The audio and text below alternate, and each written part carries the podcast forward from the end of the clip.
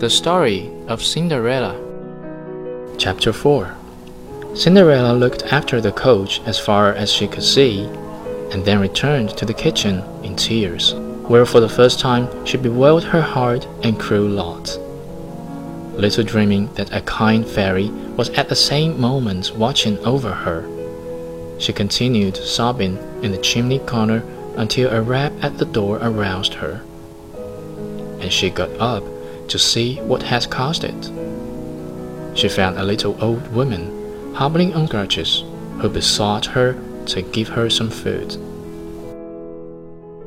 I have only my own supper, but you are most welcome to share it. Please step in and warm yourself by the fire. Thank you, my dear, said the old woman in a feeble, croaking voice. And when she had hobbled in, and taking her seat by the fire, she continued, Hey, dear me! What are all these tears about, my child?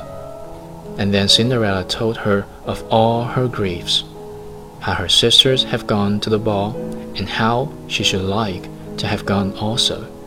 But you shall go, exclaimed her visitor, who was suddenly transformed into a beautiful fairy or I am not queen of the fairies, and your godmother. Dry up your tears, my dear goddaughter, and do as I bid you, and you shall have clothes and horses finer than anyone. As Cinderella had often heard her father talk of her godmother and tell her that she was one of those kind fairies who protect good children, her spirits revived and she wiped away her tears.